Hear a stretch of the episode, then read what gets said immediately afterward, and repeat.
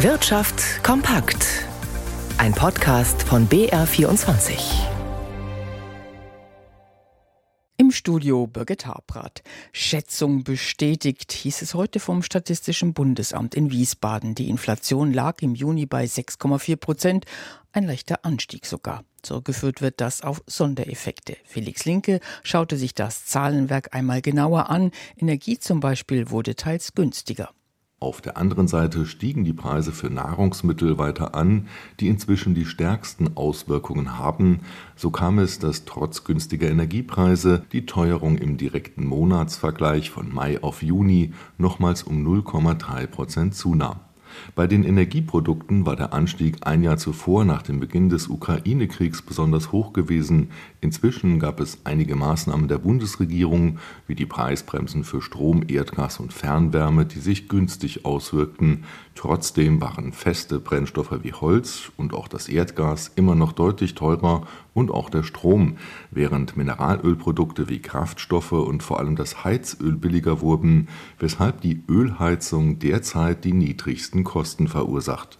Deutschlands Krankenhauswesen muss selber behandelt werden. Nach langem Streit haben sich Gesundheitsminister Lauterbach und die Mehrheit der Bundesländer auf Eckpunkte einer Reform geeinigt. Bayern hat das Papier als einziges Bundesland abgelehnt. Nikolaus Nützel fragte nach. Die bayerische Staatsregierung hält die Pläne zu einer Krankenhausreform, die Bundesgesundheitsminister Lauterbach mit 14 Bundesländern vereinbart hat, für gefährlich. Es seien zu viele Fragen offen und es bestehe das Risiko, dass viele Kliniken pleitegehen, warnt Bayerns Gesundheitsminister Klaus Holleczek von der CSU. Die Grünen als größte Oppositionsfraktion im Landtag halten es hingegen für ein so wörtlich Armutszeugnis, dass Bayern die Pläne ablehnt.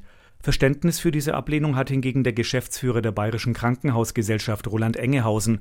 Auch er findet, das Eckpunktepapier lasse viele Fragen offen.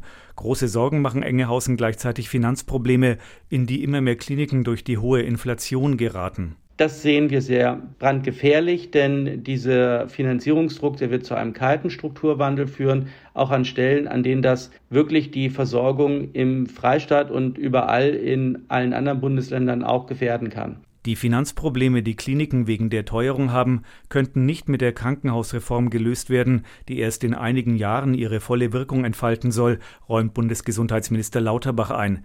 Er setzt darauf, dass die Krankenkassen hier zusätzliches Geld zur Verfügung stellen. Weitere Meldungen des Tages im Überblick. Urlaub in Bayern. Im Mai kamen knapp 3,6 Millionen Gäste aus dem In- und Ausland nach Bayern, 13 Prozent mehr als ein Jahr zuvor, hat das Statistische Landesamt ermittelt.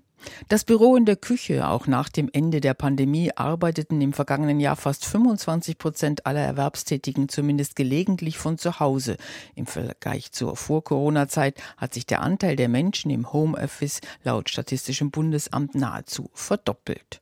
Und Kartellverstöße in der Bilanz. Insgesamt verhängte die Wettbewerbshörde im letzten Jahr Bußgelder in Höhe von rund 24 Millionen Euro wegen verbotener Kartellabsprachen. Das ist weniger als in den Vorjahren. Der Grund, die Corona-Pandemie hat die Ermittlungen der Wettbewerbsbehörde ausgebremst.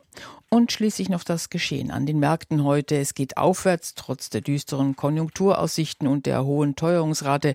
Stefan Liener beobachtet das Geschehen vom BR24 Börsenstudio aus. Wie lässt sich das erklären?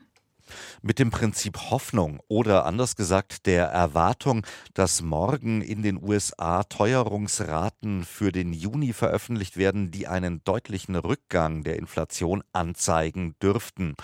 Allerdings sagen Händler auch, sollte es da eine Enttäuschung geben, dann könnte sich die Marktstimmung doch erheblich drehen. Heute allerdings ist diese Stimmung noch sehr freundlich. Der DAX klettert um 0,7 Prozent nach oben, setzt damit seinen gestrigen Aufwärtstrend fort. Der DAX aktuell im späten Handel bei 15.777 Punkten. Einige Titel kommen um mehr als 3 Prozent voran im DAX. Das sind Vonovia, Commerzbank und Zalando und auch die Aktien von Daimler Truck nach einer Prognoseanhebung gesucht. Sie verteuern sich um 2,7 Prozent. In New York geht es auch ein Stück weit nach oben. Da gewinnt der Dow Jones 0,4 Prozent und am Devisenmarkt pendelt der Euro um die Marke von einem Dollar. 10.